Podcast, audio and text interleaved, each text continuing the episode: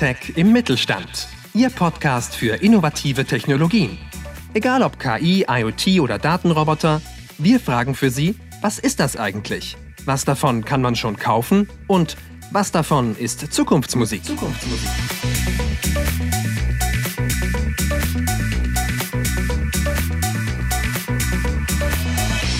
Liebe Hörerinnen und Hörer, wir begrüßen Sie herzlich zu unserer neuen Folge vom Podcast Hightech im Mittelstand. Wir, das sind Julia Rettig und Ute Juschkus und wir haben heute wieder einen Gast, das ist Bastian Gedicke. Bastian Gedicke ist auf LinkedIn zu finden unter dem Hashtag Materialpinguin und er kennt sich wunderbar aus mit 3D-Druck, denn er weiß ganz genau, wie Unternehmen das richtige Material am richtigen Ort und zur richtigen Zeit einsetzen können. Offiziell heißt seine Firma Malping GmbH und wir freuen uns sehr, Bastian, dich zum Thema 3D-Druck heute bei uns im Podcast begrüßen zu können. Ja, ich freue mich sehr, hier zu sein. Vielen Dank. Ja, Bastian, legen wir los mit der ersten Frage. 3D-Druck ist irgendwie gerade so ein Hype, aber was genau ist das eigentlich und wie funktioniert das? Ja, 3D-Druck ist ein Riesenhype und äh, eigentlich ist 3D-Druck ganz einfach. Und zwar, ähm, ja, man spricht ja immer von Drucken und jeder kennt den Drucker bei sich zu Hause mit dem Papier.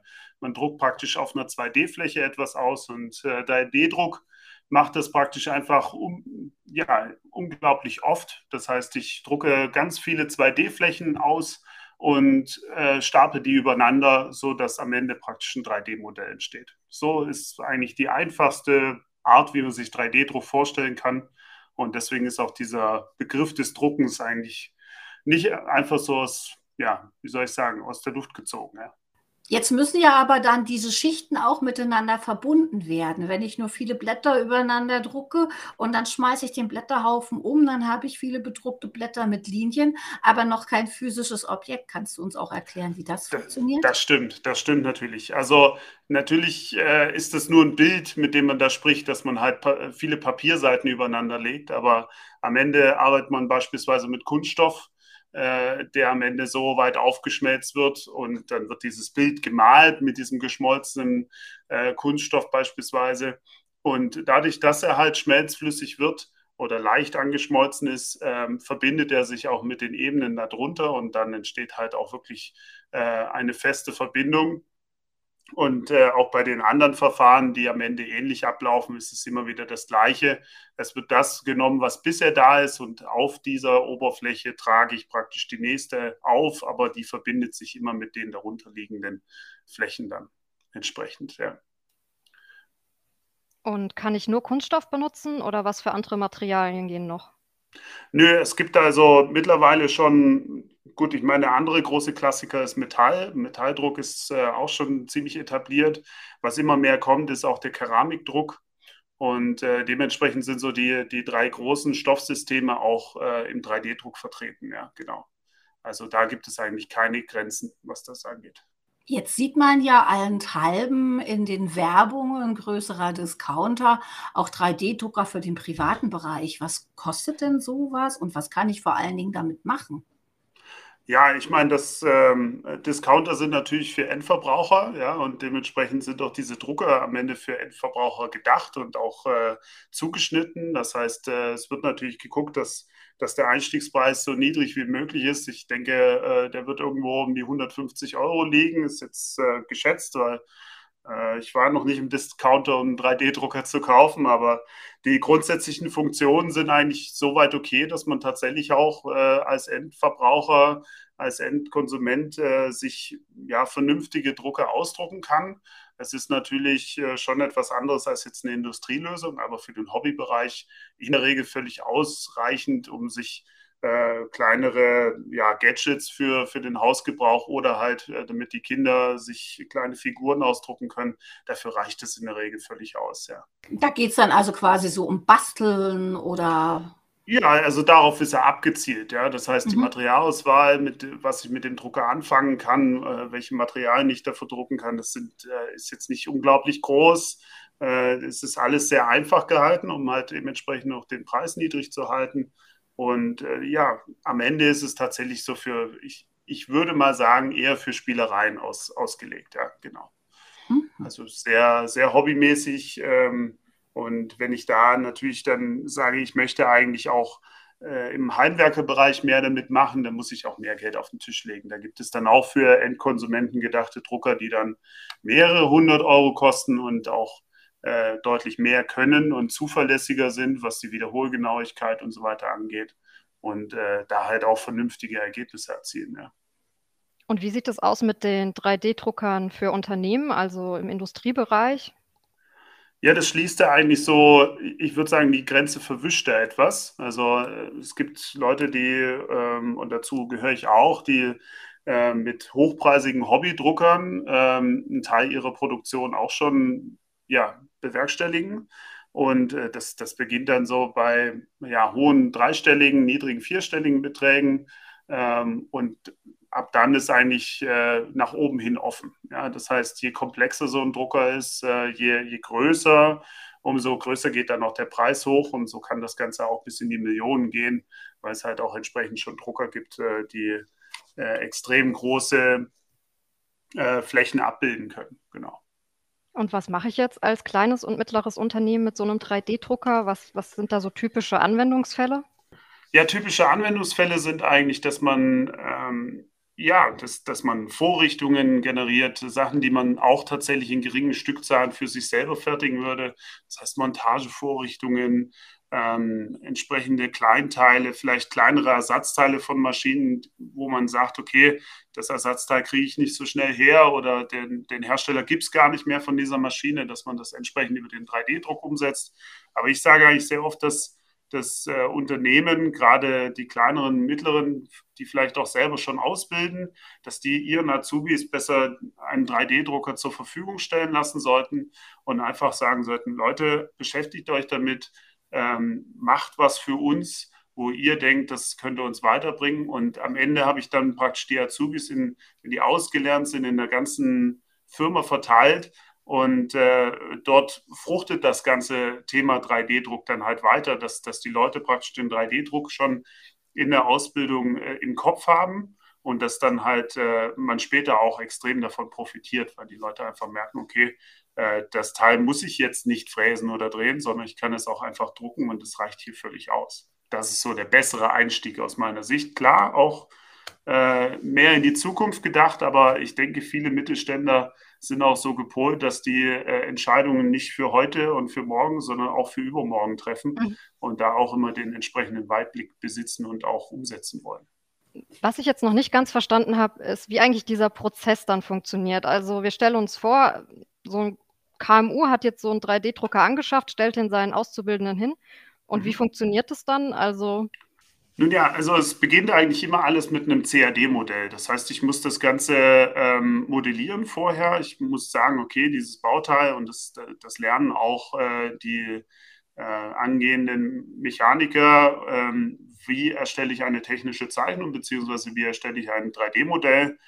Und wenn ich ein 3D-Modell erstellt habe, dann brauche ich das nur in ein äh, spezielles Format umwandeln, kann aber auch jedes CAD-Programm. Äh, und dann werfe ich das in eine andere Software rein, äh, die am Ende so das, ich, ich nenne es immer das Navigationssystem für, für den Drucker darstellt und dem dann halt genau sagt, okay, jetzt fährst du 10 cm nach links oder 3 mm nach rechts und äh, mit der Geschwindigkeit, mit der Temperatur und so weiter und so fort und bildet das Ganze dann praktisch in einer großen Datei ab, die ich dann dem Drucker zur Verfügung stelle. Der Drucker liest einfach nur diese Datei durch, macht genau das, was im Navigationsgerät steht.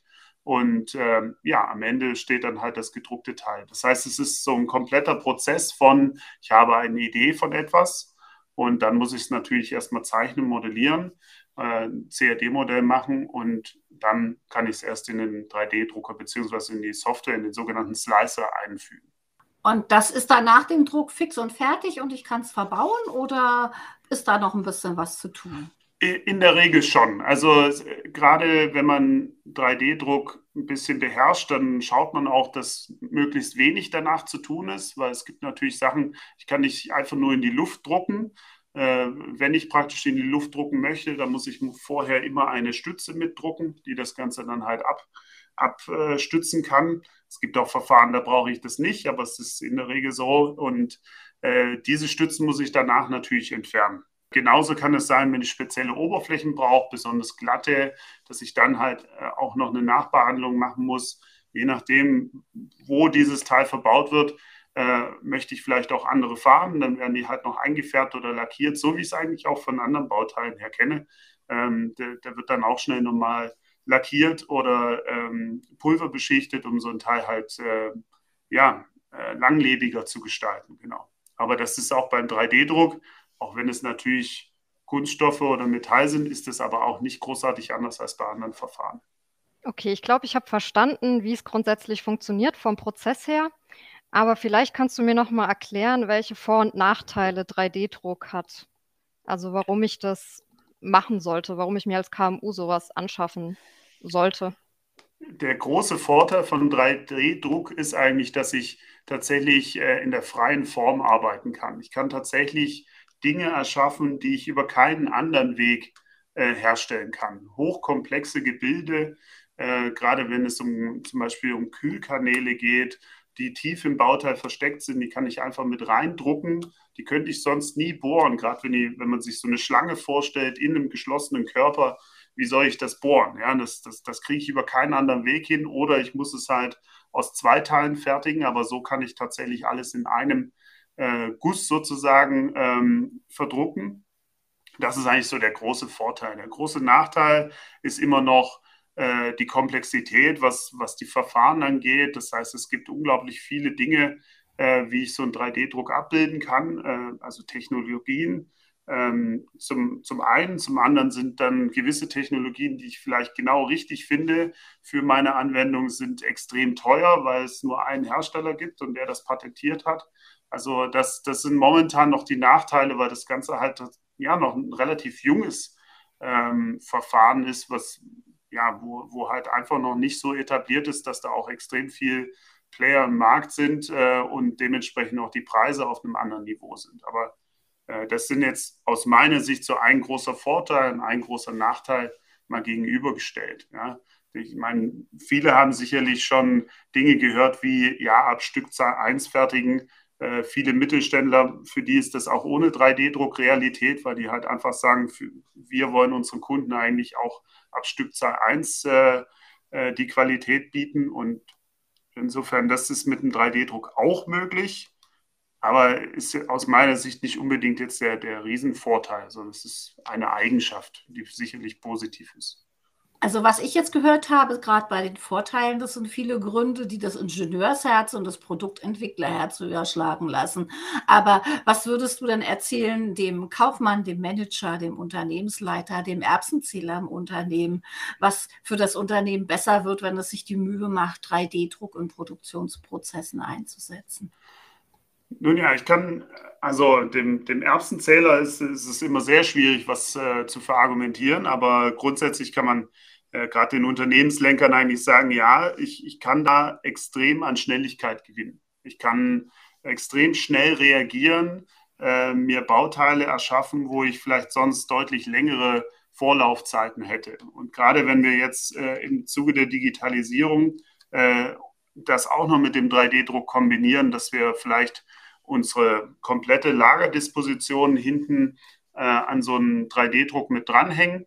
Das heißt, ähm, wir haben eine bestimmte Anzahl an ähm, Ersatzteilen, wo wir schon wissen, okay, die können wir 3D drucken. Und äh, jetzt einfach mal so als Gesamtsystem gedacht, äh, wir wissen, okay, in drei Wochen machen wir auf der Maschine X eine Wartung und dafür brauchen wir auch ein Ersatzteil. Das ist das Ersatzteil Y. Und dann sagt das Lager zu meiner 3D-Druckabteilung, hey, wir brauchen dieses äh, Ersatzteil und dann brauche ich nur dieses eine drucken, weil ich weiß, in drei Wochen brauche ich das, aber ich brauche nicht zehn fertigen oder 100, äh, damit es lohnt, sich diese Maschine anzuschmeißen, wie es in anderen Verfahren sehr oft der Fall ist. Gerade wenn wir über Spritzguss reden, brauche ich erstmal eine ganze Form, dann muss ich das Ganze rüsten, bis das Ganze durchexerziert ist. Und das sind natürlich viele Nebenkosten, die ich halt einfach bei anderen Verfahren berücksichtigen muss, die beim 3D-Druck extrem schnell wegfallen, weil ich einfach sagen kann, ja, jetzt drucke ich das und solange ich nicht unglaublich viel umbauen möchte, also andere, also ganz andere Materialien plötzlich verdrucken möchte, dann äh, sind die Rüstkosten minimal. Und das ist eigentlich auch da, wo die Pfennigfuchser dann sicherlich relativ schnell sehen, okay, das lohnt sich auch auf der Kostenseite extrem. Das heißt ja aber auch, wenn ich mit kleinen Stückzahlen relativ schnell mir Dinge produzieren kann, die ich sonst versuchen muss, irgendwo zu beschaffen, dass ich mir eine ganze Menge an Ärger bei der Beschaffung äh, einsparen kann, dass ich so ein Teil halt nicht zum Beispiel versuchen muss, irgendwie günstig aus China herzubekommen, was bei der momentanen äh, Erschütterung der Logistikketten ja auch nicht ganz so einfach ist. Absolut, absolut. Mhm. Also es, äh, da, da, gehören viele Dinge zu, dazu und es verkürzt auch diese Lieferketten. Dort, wo es möglich ist, Ersatzteile halt zu drucken. Es ist halt nicht immer sinnvoll, alles zu drucken. Ja? Ich brauche jetzt keine Normschraube drucken. Weil eine Normschraube, da fahre ich zum Baumarkt und hole mir die dort. Jetzt salopp gesagt, da, da bin ich immer noch schneller, bis der Drucker überhaupt mal durchgelaufen ist. Aber alle anderen Dinge, wo man dann wirklich auch wo vielleicht manche Unternehmen tatsächlich schon sich mit der CO2-Bilanz beschäftigen, die, wenn die das vor Ort drucken und es entfällt der komplette Transport aus China oder von sonst woher, dann, dann kann ich viele ähm, Lieferketten erheblich verkürzen und dementsprechend natürlich auch äh, CO2-Bilanzen deutlich auf, aufbessern. Ja. Und äh, da spielt es natürlich dann gerade für, für die aktuellen Themen, was Nachhaltigkeit angeht, äh, spielt es enorm rein, das, das ganze 3D-Druckthema. Ja. Ich kann mir vorstellen, die ein oder andere Hörerin oder Hörer denkt sich jetzt super, so ein 3D-Drucker wäre schon cool oder ich würde mir gerne mal was drucken lassen und es einfach mal ausprobieren, aber möchte mir noch keinen anschaffen. Gibt es da auch eine Möglichkeit, mir das irgendwo drucken zu lassen, um das einfach mal auszuprobieren und zu gucken, ob ich damit zufrieden bin? Ja, absolut. Also es gibt wirklich die komplette Bandbreite für, für sämtliche Verfahren. Äh, da, da, braucht man nur bei, bei einem entsprechenden Druckerhersteller nachfragen. Äh, die haben ihre Schlüsseldienstleister, die dahinter stehen und äh, sich darauf spezialisiert haben, genau für dieses Verfahren oder für dieses Material Dienstleistungen anzubieten. Das heißt, ich brauche erstmal überhaupt gar kein Risiko eingehen, außer natürlich, dass ich diese Dienstleistung bezahle, aber ich kann mir das Ganze erstmal anschauen und diese Dienstleister können in der Regel einen da auch Hilfestellung geben und sagen, okay, ähm, vielleicht sollten wir das nochmal anders konstruieren, damit es besser zu drucken ist, damit wir beide auch davon profitieren, weil ich meine, die Dienstleistung wird auch günstiger. Wie gesagt, wenn ich weniger nachbehandeln muss oder es weniger, zu, weniger komplex zu drucken ist. Ähm, und da wird einem schon geholfen, so ist es nicht. Das heißt, die, der Einstieg ist so leicht wie nur möglich. Man muss sicherlich irgendwo mal anfangen und äh, ja, am Ende die, die Suchmaschine anwerfen und sich einfach sagen, okay, ich möchte jetzt mal etwas drucken und dann sich mit ein, zwei Herstellern mal befassen und sagen, okay, könnt ihr mir weiterhelfen. Und wenn ich mich dann doch entschließe zu kaufen, was würdest du unseren Hörerinnen und Hörern raten? Wie geht man da am besten vor? Immer, immer im System denken. Immer äh, nicht nur mit dem Drucker sich auseinandersetzen, sondern tatsächlich sich Gedanken machen, wie sieht bei mir der komplette Prozess aus? Weil es macht ja am Ende keinen Sinn, wenn ich mir den Drucker kaufe, aber die Nachbehandlung immer noch extern stattfinden muss, weil ich das Ganze halt nicht mache. Genauso brauche ich ja auch Leute, die, die das Ganze überhaupt betreiben können, diesen 3D-Drucker. Das heißt, einer, da kann vielleicht noch der Konstrukteur äh, nebenbei zweimal am Tag hinlaufen und den Drucker starten. Aber das ist eigentlich nicht sein Hauptjob, sondern der soll ja eigentlich Konstrukteur sein oder Konstrukteurin.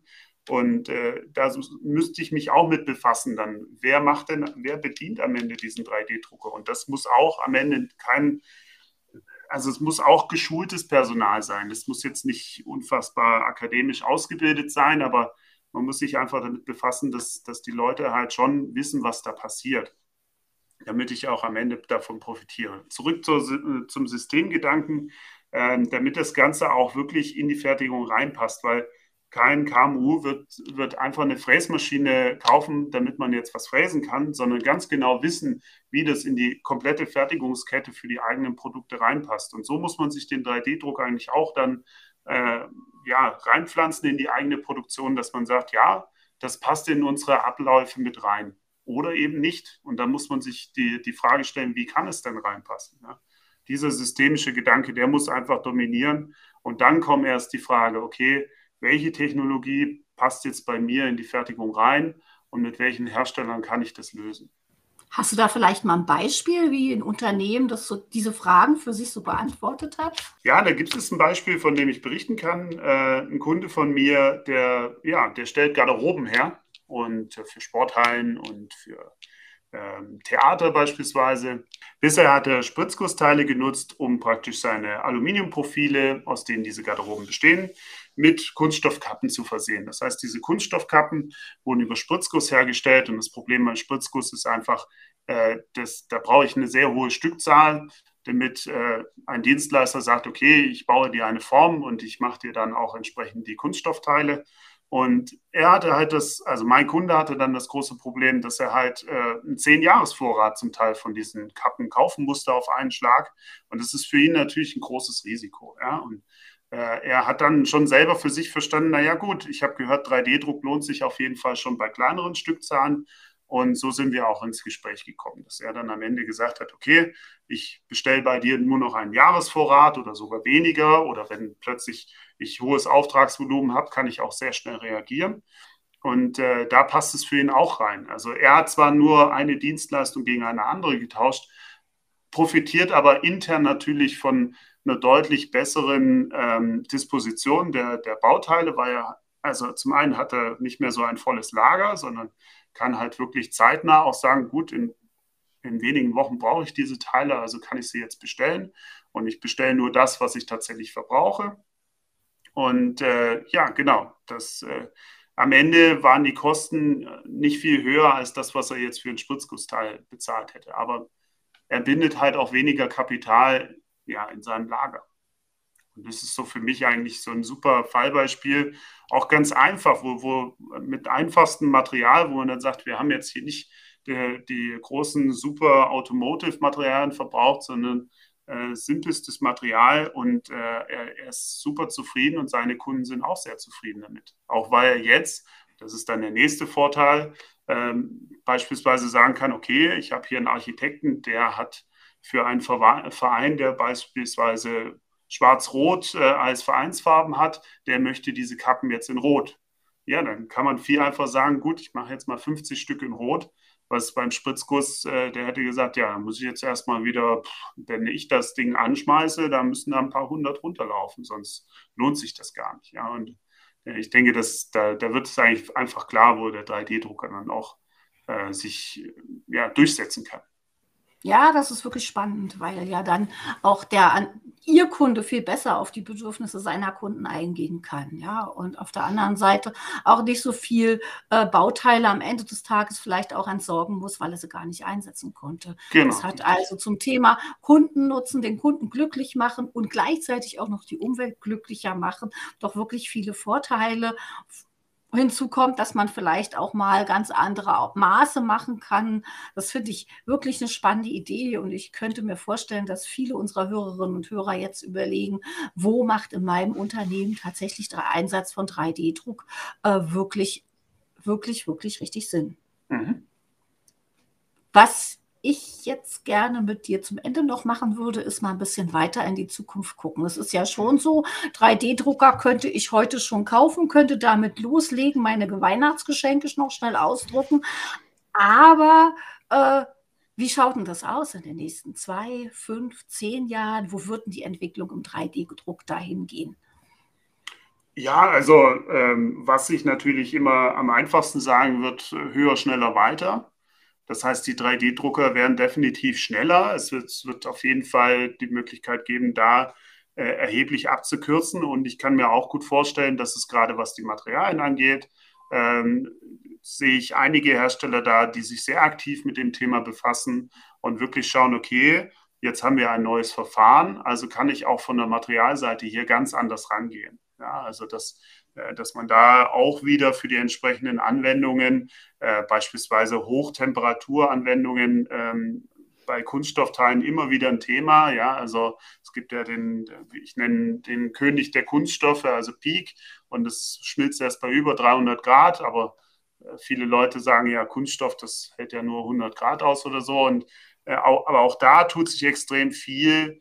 Ähm, wie kann ich da zukünftig noch ähm, gerade in so Schlüsselmärkten wie ähm, Automotive, ähm, die Aerospace-Geschichten, also der, der, oder auch die Medizintechnik, äh, wo Materialien auch immer wieder spannend sind, die natürlich auch zum einen im Körper halt keinen Schaden anrichten dürfen und zum anderen äh, aber auch sich mit dem Körper verwachsen müssen.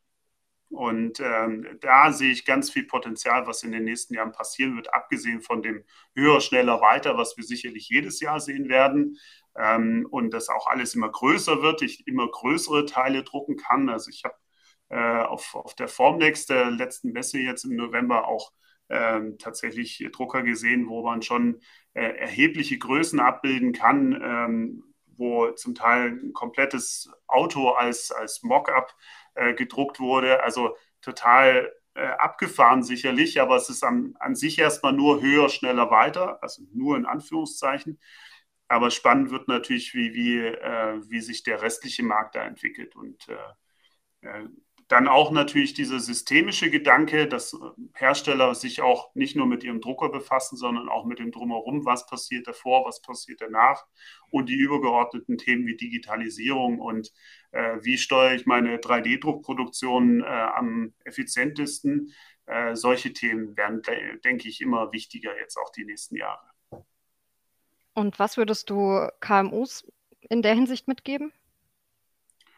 Ähm, am Ende lieber ein paar Wochen mehr Zeit nehmen und sich tatsächlich äh, umschauen und mehrere Meinungen einholen. Und äh, weil jetzt gerade tatsächlich noch sehr viel äh, ja, Wildwest herrscht, weil es einfach ein Hype-Thema ist. Und ich glaube auch manche etwas unseriös an die Sache rangehen und Sachen versprechen, die 3D-Druck nicht unbedingt lösen kann. Ja? Und dass wir da zu mehr Sachlichkeit kommen, das ist mir sehr wichtig und äh, das sollten sich KMUs halt dann schon ähm, das alles mit Vorsicht genießen, würde ich behaupten, weil da natürlich auch eine Investition, die wird halt nicht mal eben mal so abgeschrieben nach zwei Jahren und ja, war ärgerlich, sondern das, das kann zum Teil richtig die Bilanz äh, verhageln und äh, dass man sich da einfach nochmal ein bisschen mehr Zeit nimmt, vielleicht auch tatsächlich auf die nächste Form Next geht, die jährlich stattfindet und sich einfach mit mehreren Verfahren einfach tatsächlich mal befasst und, und äh, da tatsächlich einsteigt und sagt, okay, jetzt habe ich verstanden,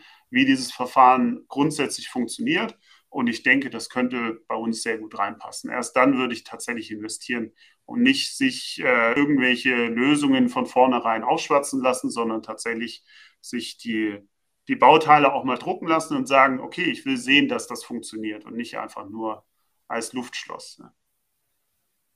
Ja, das ist das, was ich auch bei einigen Kunden tatsächlich schon, da kommt man hin und dann sagen die, ja, äh, wir, wir gucken hier schon seit neun Monaten an der Lösung und haben schon mit drei Herstellern geredet und jedes Mal äh, absolute Enttäuschung. Die haben uns offensichtlich nicht richtig zugehört. Aber wir haben ein Angebot für jeden Drucker, den die anbieten. Ja, super. Also das, das so kommen wir da so werden wir das Thema 3D-Druck definitiv nicht weiter voranbringen, wenn, weil, weil wir dadurch halt auch extrem an Vertrauen verlieren. Ja, ja danke, spannend. Ich habe jetzt gelernt, für meine Lehrlinge, gesetzt den Fall, ich hätte welche, kaufe ich mal einen 3D-Drucker zum Rumexperimentieren. Dass genau. die sich einfach mal überlegen können, was kann man hier in unserem Unternehmen denn alles damit machen und affin sind und auch vorbereitet für die Zukunft. Aber ehe ich anfange, es professionell in meinem Unternehmen einsetzen zu wollen, dann gucke ich nochmal ganz genau, was bietet der Markt und können die das, was meine Kunden brauchen, wirklich. Habe ich das richtig verstanden, Bastian? Absolut, absolut. Ich meine, man muss natürlich den Kundenbegriff da halt auch immer sehen. Vielleicht sind meine Kunden für den 3D-Druck, den ich selber betreiben muss, mhm. ja, vielleicht sind die auch im Unternehmen. Ja, das, das kann mhm. auch gut sein, dass ich einfach sage, ich mache das ausschließlich für mich selber, weil ich Ersatzteile oder was auch immer drücke. Aber mhm. ja, ansonsten kann man das genauso stehen lassen, wie du das gesagt hast, ja. Dann lassen wir das doch genauso stehen, quasi als Zusammenfassung unseres Podcasts. Bastian, ganz dickes Danke von Julia und mir. Es war wirklich spannend und auch danke im Namen unserer Zuhörerinnen und Zuhörer. Hat mich gefreut, dabei zu sein. Vielen Dank.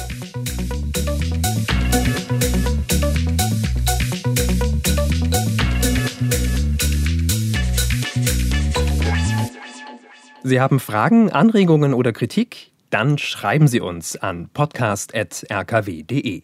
Mehr von uns finden Sie auch auf unserer Website rkw-kompetenzzentrum.de und natürlich auf der Podcast-Plattform Ihres Vertrauens.